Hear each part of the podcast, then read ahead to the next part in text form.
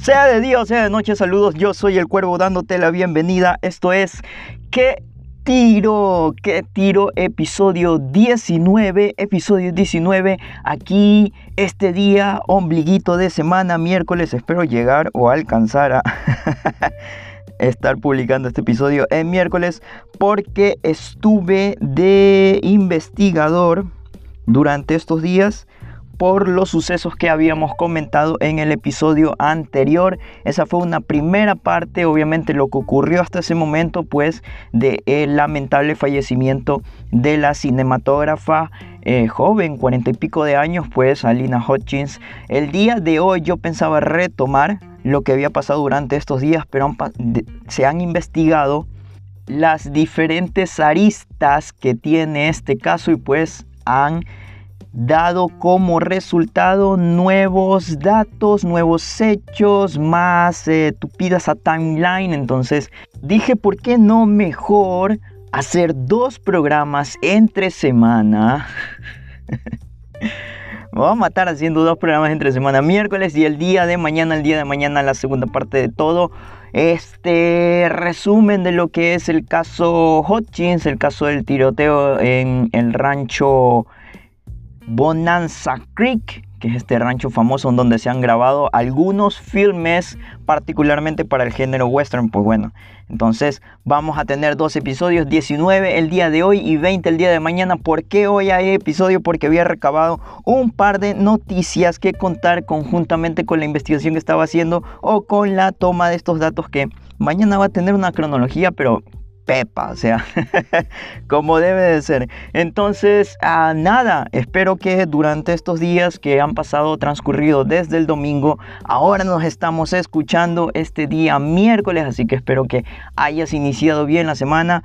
Eh, pues te mando la mejor de las energías para, no sé, aguantarse a lo que sea que te traiga la vida o mejorar la situación que estés pasando eh, actualmente, ¿no? Es lo que necesitamos, es lo que yo necesito el universo lo sabe. Pero bueno, entonces vamos directamente con las noticias. Este espero que sea un programa bastante, eh, eh, digamos, corto en comparativa a otros programas porque obviamente no metí esta tupida investigación porque yo dije si la meto, uh,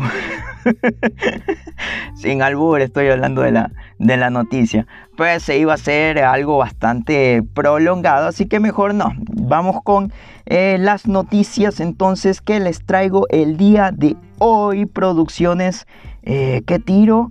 ¿Qué tenemos para el día de hoy? Pues vamos con los titulares. Primero, secuela, una secuela que no es secuela, sino una segunda parte. ¿Ah? Un filme bastante interesante, por cierto.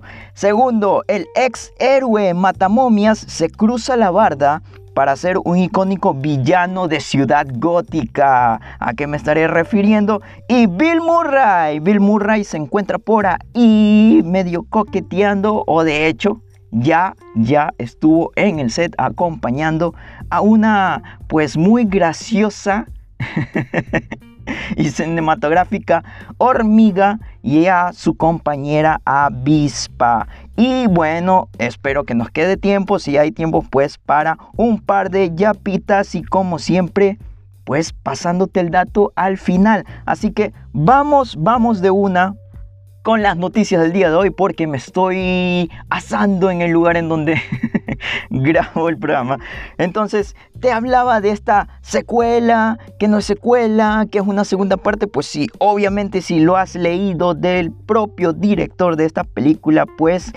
Finalmente, Legendary Pictures ha dado luz verde para empezar la realización de Dune, la segunda una gran noticia para toda esta fanaticada que ha ido cobrando la película. Es bastante interesante ese hecho, ¿no? Que a pesar de ser, digamos, una obra basada en una, digamos, sí, una obra cinematográfica basada en una novela y que actualmente gracias a la visión de este eh, gran director que es Denis eh, Villeneuve, no sé si así se pronuncia, pero bueno, eh, realmente haya tenido ese, ese poder de enganche al punto de que a pesar, a pesar de su estreno, digamos, híbrido, hablando de obviamente el mercado estadounidense, pues en HBO Max y cines a la vez, aún así haya dado parte que la taquilla sea bastante importante. Y bueno, esta estrategia también de, de primero salvar esa taquilla mundial.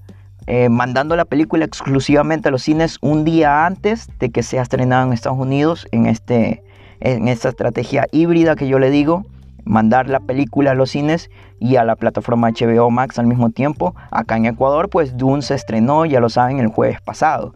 Y el viernes recién se estrenó en Estados Unidos. Entonces, te decía, esta segunda parte de Denis Villeneuve, eh, gracias al éxito pues que tuvo la película en sus estrenos eh, y el poco más de 41 millones de dólares que hizo de taquilla local y de los más de 200 millones que ha hecho a nivel global, ¿no? Además de esto, o sea, no es simplemente un éxito de taquilla, hay que pensársela que además, incluso con la crítica, ha logrado un buen rédito, podría ser la palabra.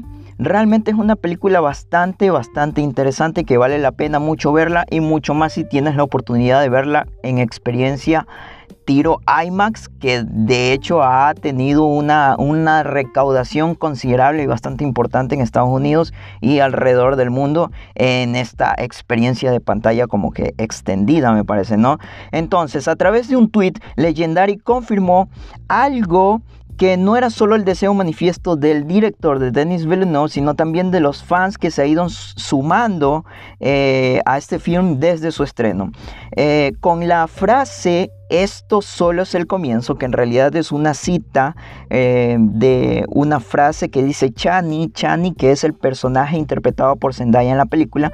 Con esta frase, pues marca el tweet legendario en su cuenta oficial, agradeciendo a la vez a las personas que han tenido como que la experiencia de ver la película en los cines y a quienes se van a ir sumando en las próximas semanas. Recordemos que apenas debuta el jueves pasado, así que es bastante importante esto porque porque había mucha discusión, mucha duda y de hecho todavía la sigue habiendo en esta eh, cuestión post pandémica del estreno híbrido, eh, Warner con su HBO Max y Disney con su plataforma Disney Plus, que ha demostrado que con los blockbusters, con los blockbuster, blockbuster, con los blockbuster, pues ha sido una catástrofe. Pero bueno, qué bueno que con Doom no haya pasado así y que realmente se haya demostrado que la visión de un director pues incluso puede superar este pequeño, no, pequeño, gran escollo sí de, esta estrategia híbrida. Bueno, la secuela está pautada para octubre del 2023. Asimismo, será financiada por Legendary, que eh, había financiado, ¿cuánto era? Como un 80% de, la, de esta primera parte eh, estrenada.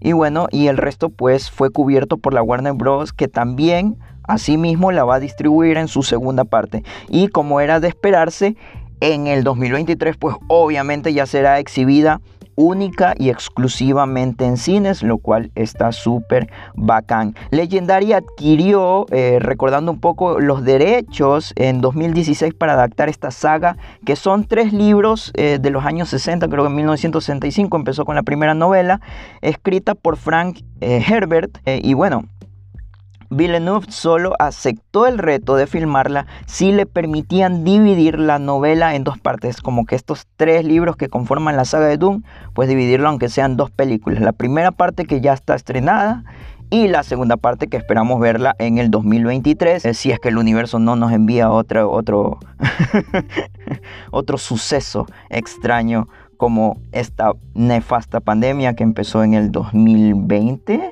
Sí, estoy bien, porque fue, fue el año de la tesis.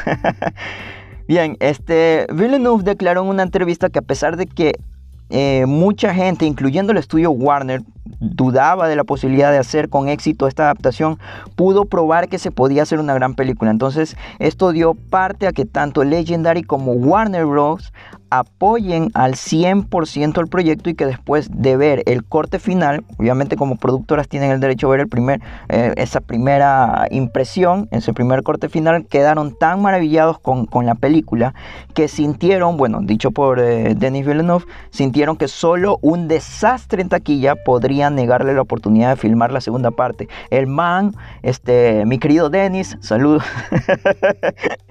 estaba súper optimista de que él podía hacer esa segunda parte. Entonces, eh, según él, ¿no? La segunda parte va a ser más divertida y cinematográfica. Me parece interesante porque ya de por sí la película está bastante, bastante buena, visualmente muy cautivadora y la historia pues está muy bien estructurada, la narrativa es muy, está muy bien hecha, ¿no? Cuando eh, haces una película en dos partes, decía Villeneuve, tienes que saber lo que va a pasar en la segunda. Y es por eso que estoy más preparado para meterme de lleno a trabajar rápido, citando un poco lo que él mencionaba en una entrevista. Entonces, cuando ambas productoras eh, se enamoraron completamente del proyecto, ya se tragaron de... se tragaron de, de, toda esa imagen, de toda esa visión de Villeneuve, bueno, Obviamente salieron con sus palabras hermosas, eh, como por ejemplo Legendary diciendo que no se podría haber logrado eh, Dune sin la extraordinaria visión de Dennis y, Warner por su parte eh, dicho Dennis ha creado un film visualmente extraordinario y conmovedor. Entonces, ya les decía, hablaba de que es una secuela, que no es una secuela, porque obviamente Denis Villeneuve decía, no, no es como este, Dune 1 y Dune 2, sino que básicamente es la historia o la saga partida en dos, ¿no? Entonces, em, yo creo que a más de que les maravilló la película, hay que ser honestos, o sea, aquí hay un sonido, aquí hay un sonido que estas eh, compañías pues escucharon eh, al momento de que ya estaban viendo el éxito de Doom en su debut y es el cachín de los verdes diciendo, ok, si así nos va en híbrido, ¿cómo será en el 2023 cuando tengamos una segunda parte exclusivamente en cines? Eh, es, es, la vida, ¿no? Negocios, negocios, pero de aparte que por lo menos se hagan este tipo de películas y se confíe también en la visión de los directores. Dune, que decían que era una, una obra media maldita por ahí, que era muy difícil, sí es complicada, pero lo, logró, ¿no? Lo logró. Ahora para una segunda parte. Les hablaba de un ex héroe, eh, Matamomias, que se ha cruzado la barda para ser un icónico villano en la ciudad gótica. Obviamente, este, me refiero a esta cuestión que ya salió a la luz de esta batalla que al final como que la tenía Sylvester Stallone ganado para este papel los terror y se lo termina ganando otra persona que es como la surprise de los últimos tiempos, ¿no? Sucede que el próximo 2022 se va a estrenar Batgirl o Batichica en latino, que sería el primer filme del universo extendido de DC en tener una premiere exclusiva por HBO Max. Esta es al revés, o sea, no va a ir a los cines, va a ir directamente a HBO Max. Entonces, este casting que está liderado por la neoyorquina de ascendencia dominicana, Leslie Grace, em, quien va a interpretar a Barbara Gordon, hija del comisionado de policía James Gordon, eh, que lucha contra el crimen bajo el manto, obviamente, de Batichica, es su segundo largometraje luego de debutar en, su, en un rol estelar, de hecho, o sea, bastante interesante que ella ya haya debutado y con un rol estelar en la película In the Heights de Yomen Chu, creo que es el nombre del director. Por ahí me puedo estar equivocando, estoy hablando de memoria. Me puedo equivocar. Repito, aquí no hay verdades absolutas, hay opiniones y muchas veces hablo de memoria porque suelo improvisar. Y bueno, ella sería la eh, tercera actriz latina, porque obviamente es de ascendencia dominicana, en unirse al DC Extended Universe después de Sasha Calle, la eh, Colombo estadounidense, que la vimos ahora en ese tráiler de The Flash, eh, película que va a estar para el 2022, y Rachel Ziegler, que eh, asimismo también es colombo estadounidense, aunque tiene como que una ascendencia también polaca, eh, que ella en cambio va a estar para la película Shazam, Furia de los Dioses, con fecha probable tentativa del año 2023.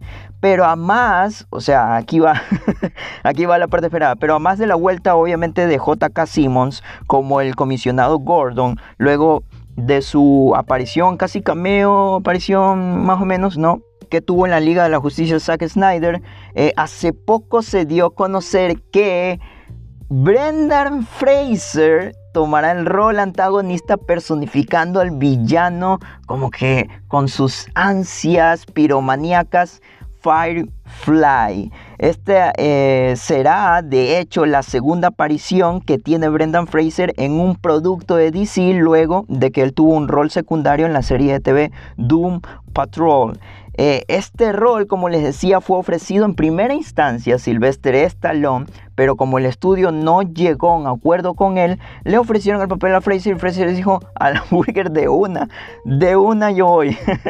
Brendan Fraser que de a poco em, les contaba que había tenido como, ha tenido como un resurgimiento en su carrera, eh, gracias a películas como No Sudden Move, que fue la que estrenó Steven Sorber, el 2000, eh, película de, de, este año, la estrenó, ah, si no me acuerdo mal, no me acuerdo, en Tribeca me parece, en Tribeca. De nuevo, me puedo estar equivocando, pero estoy casi seguro que fue en, en Tribeca. Y bueno, también muy importante, la inclusión. Brendan Fraser también es parte del reparto principal, principal, no tiene un rol secundario, de hecho tiene es uno de los protagonistas de la próxima película de Martin Scorsese, Killers of the Flower Moon, junto a obviamente compartiendo el protagonismo con grandes como Leonardo DiCaprio y Robert De Niro.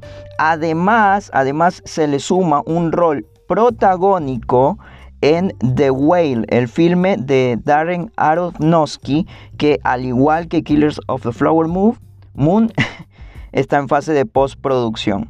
Esto realmente me resulta interesante el recordar a Brendan Fraser porque durante su carrera ha tenido una carrera de papeles muy locos en donde se han tenido que enfrentar a una momia, a un mono anaranjado y al mismísimo diablo. O sea, es un tipo que ya está acostumbrado a este tipo de cosas muy, muy jodidamente locas.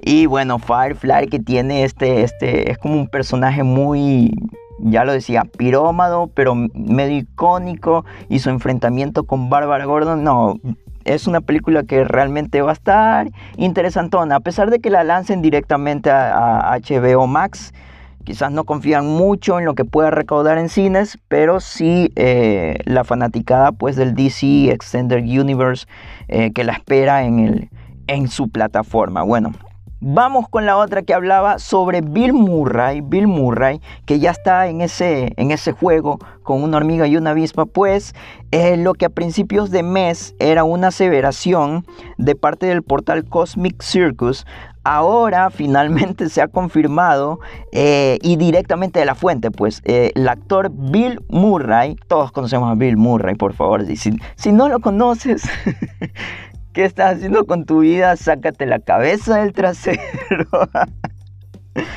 Para mí es como que muy freak su personalidad, es un tipo de persona que, no sé, que siento que es de ese tipo de personas que es una cuando está alrededor de extraños es como que muy apático, eh, asocial, pero que es otra cuando entra en confianza. De hecho, de esas personas que tú dices, ah, sí, me parece que me puede caer mal de buenas a primeras, pero hay que esperar a, conocerlo. Aún así, aún así sí lo entiendo al man.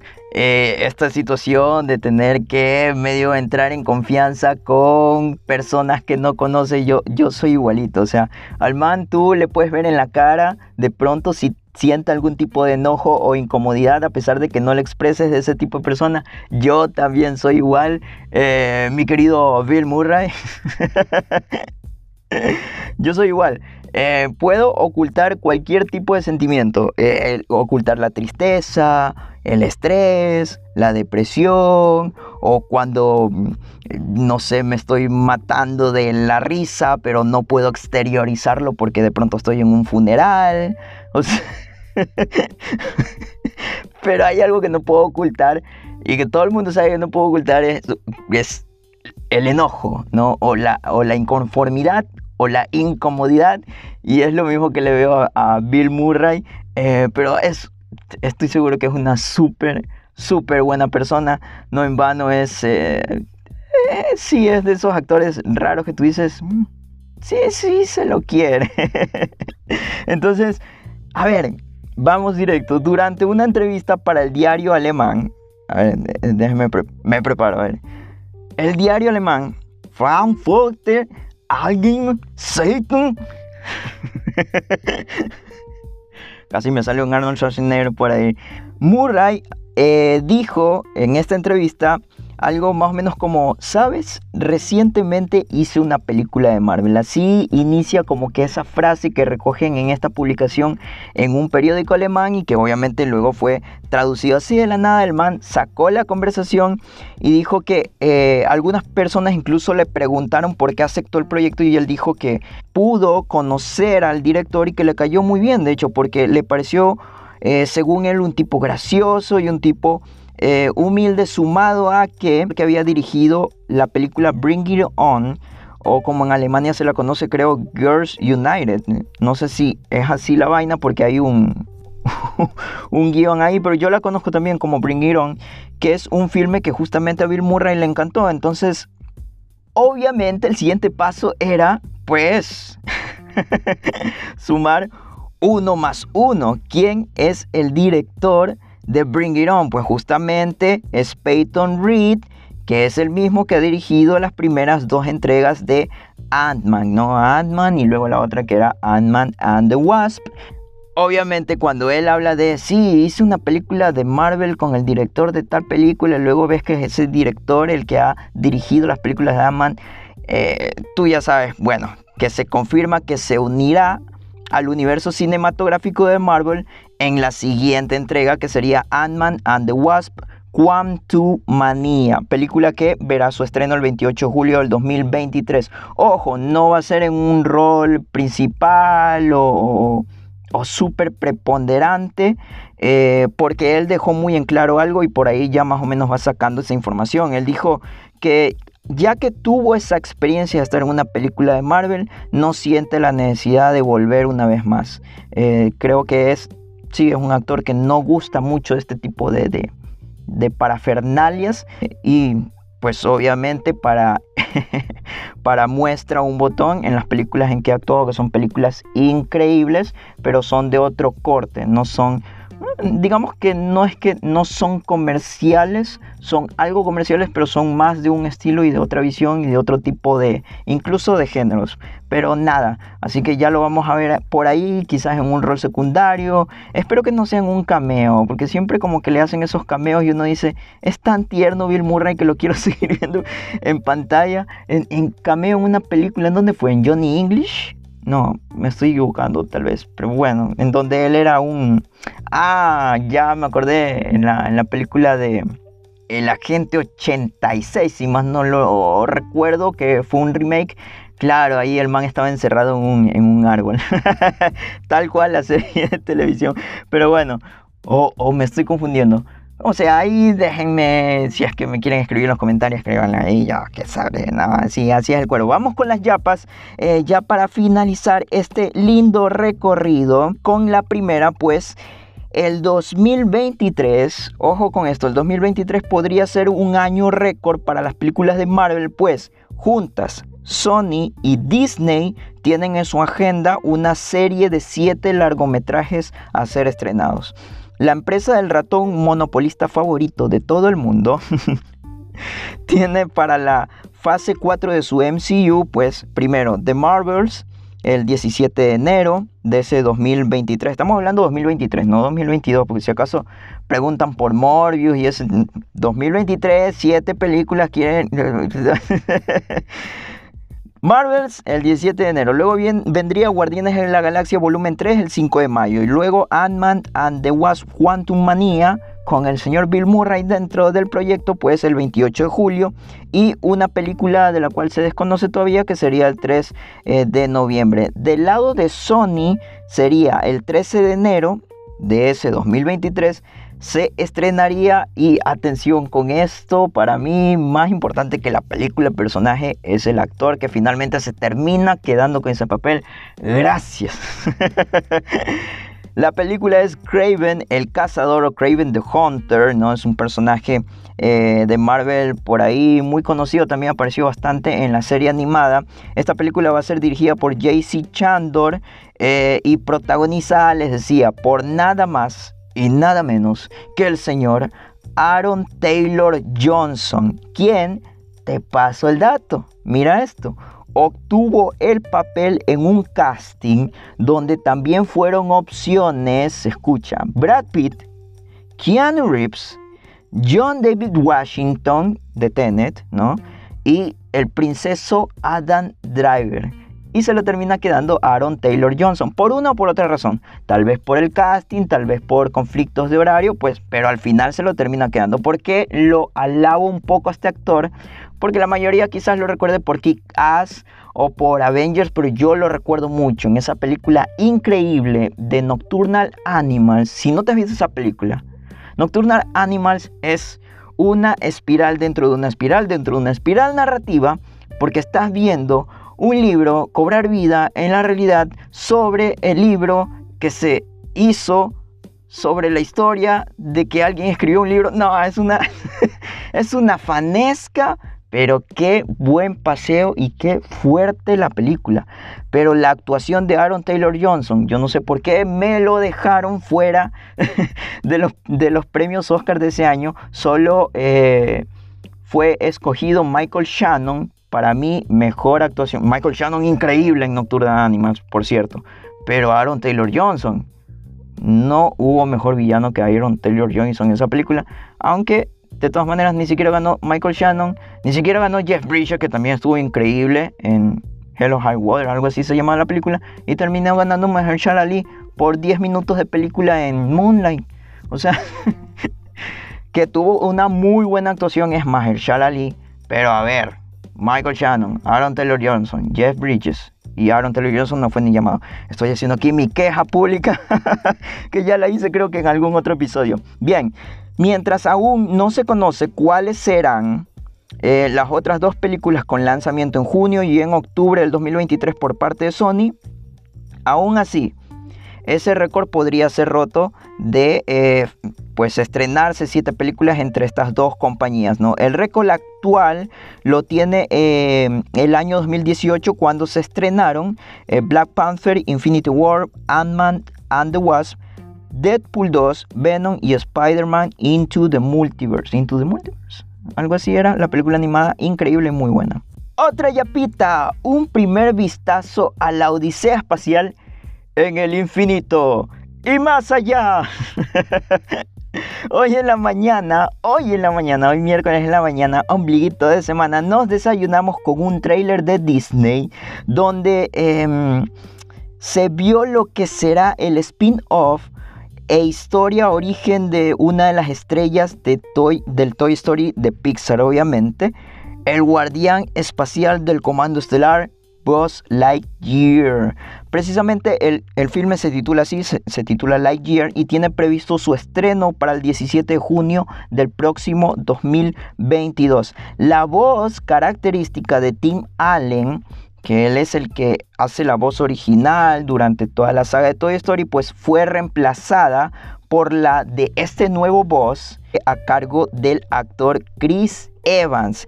Este era como que un motivo de mucha expectativa a ver cómo resultaba por parte de la fanaticada, me imagino, pero parece que lo han tomado muy bien, parece que se ha digerido bastante bien la voz de Chris Evans, en este nuevo diseño, eh, digamos así, de eh, voz Lightyear.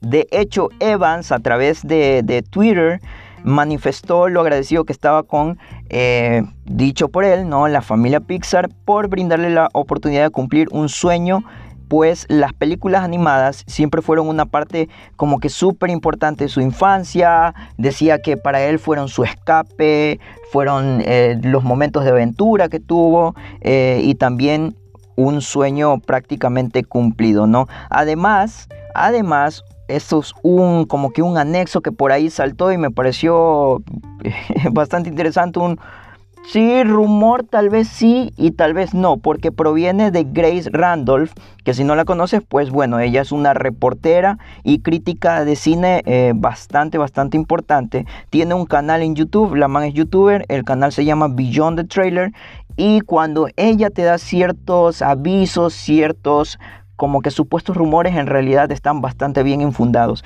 Ella dijo que en Lightyear, en este filme, también iba a haber una importante representación de una posible pareja LGBT.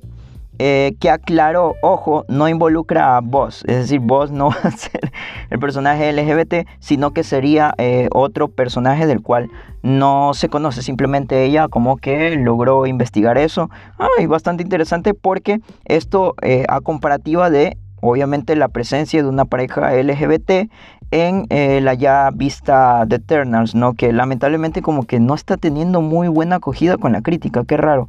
Eh, habrá que verla, pues este, está, está muy raro, es Chloe pero igual, aún con el nombre yo soy de esas personas que me vale un culo tu nombre.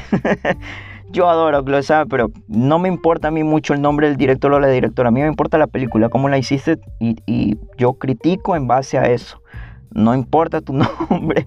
Así que veamos qué, pasa con esas críticas. Bueno, ¿qué puedo decir a través del trailer? Si ustedes, si, ustedes han visto el trailer, pues visualmente eh, creo yo o siento yo que es este efecto post eh, Soul, ¿no? La, la anterior película de Pixar, en donde yo siempre cuando hablo de soul digo que es como una, y estoy de acuerdo, creo que en muchos portales también se ha aclarado lo mismo, que es como una visión más madura de las historias que tiene, que suele tener Pixar.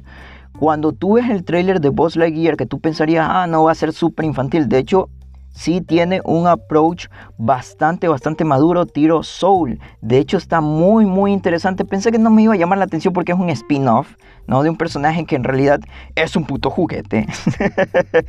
Lo dijo Woody, sí. Pero nada, o sea, a mí me parece que con el trailer tú ya estás viendo que es una película que está no solo apuntando a ser un éxito en taquilla, sino que obviamente quiere apuntar eh, directamente a los Oscars. Y como siempre, pues ya sabemos que los Oscars en la categoría de animación son como eh, mejor película de animación slash Pixar, ¿no?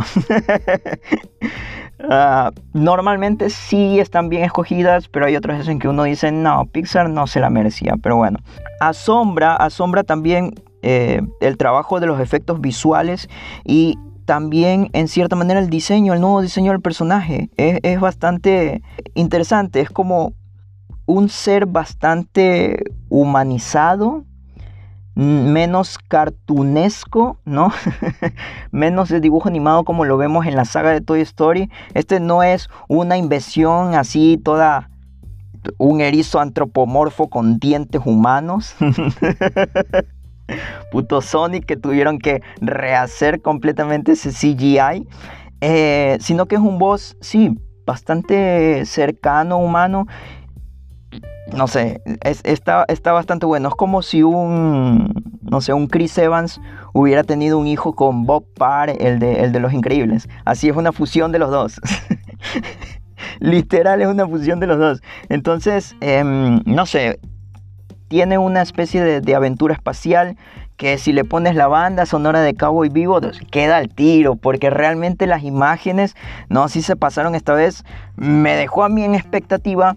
Luego de que ese Toy Story, la última, la, Toy Story 4, fue un fiasco, yo no sé por qué le gustó a todo el mundo. Creo que es de esas películas que le gustó a todo el mundo y para mí es un fiasco. Pero bueno, esta de aquí sí me la quiero ver, está muy buena, ojalá, ojalá tenga la oportunidad. Sí hay muchos portales en donde obviamente la fanática vio el tráiler de voz y dijo, eh, obviamente sí cayeron en cuenta de, oigan, ¿y Perry? ¿No?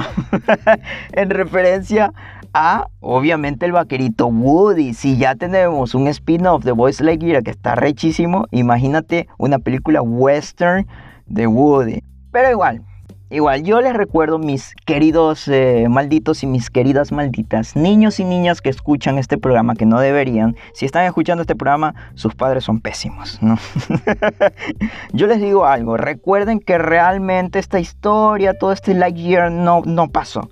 O sea, es es un juguete. ¿sí? Vos eres un juguete, no puedes volar, tú caes con estilo. El, tipo simplemente está encerrado dentro de una caja plástica con esos alambritos negros que sostienen a los muñecos. Eso es todo, nada, nada más, esa historia no sucede. Así de sencillo, pero está muy bacán y muy genial. Eh, así que habrá que verla.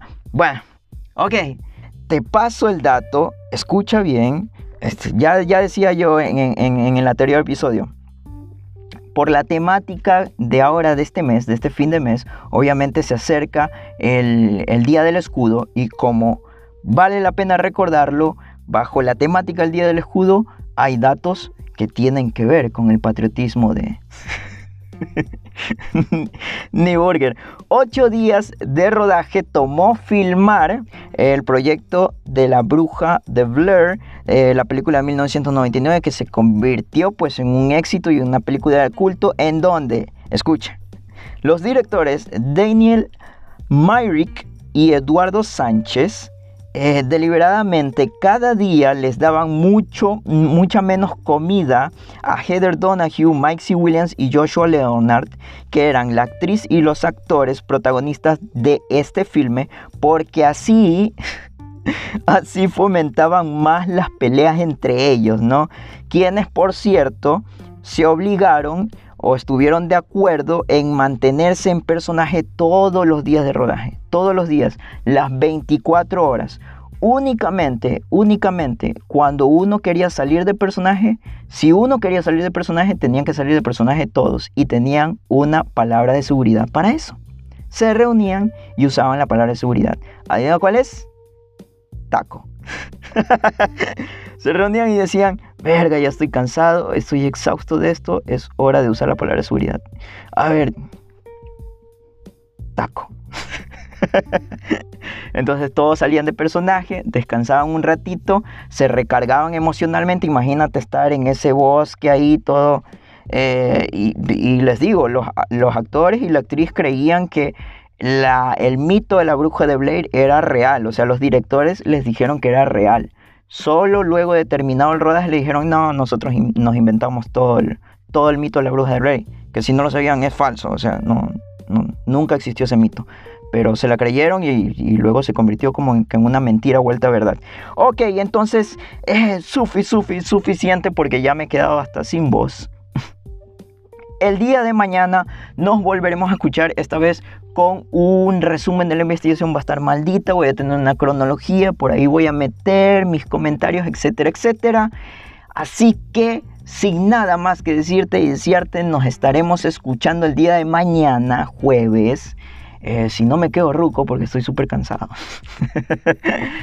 Pero el día de mañana jueves nos estaríamos escuchando en el episodio número 20 con un especial sobre todo lo que ha surgido alrededor del caso Baldwin, tiroteo en el rancho Bonanza Creek, eh, el lamentable fallecimiento de la cinematógrafa eh, Halina Hutchins, etcétera, etcétera, etcétera. Así que nos encontramos y nos escuchamos el día de mañana en esto, que es el lugar a donde vienes a que te cuente qué tiro. Bye. Adiós. Sayonara. To the infinity and beyond.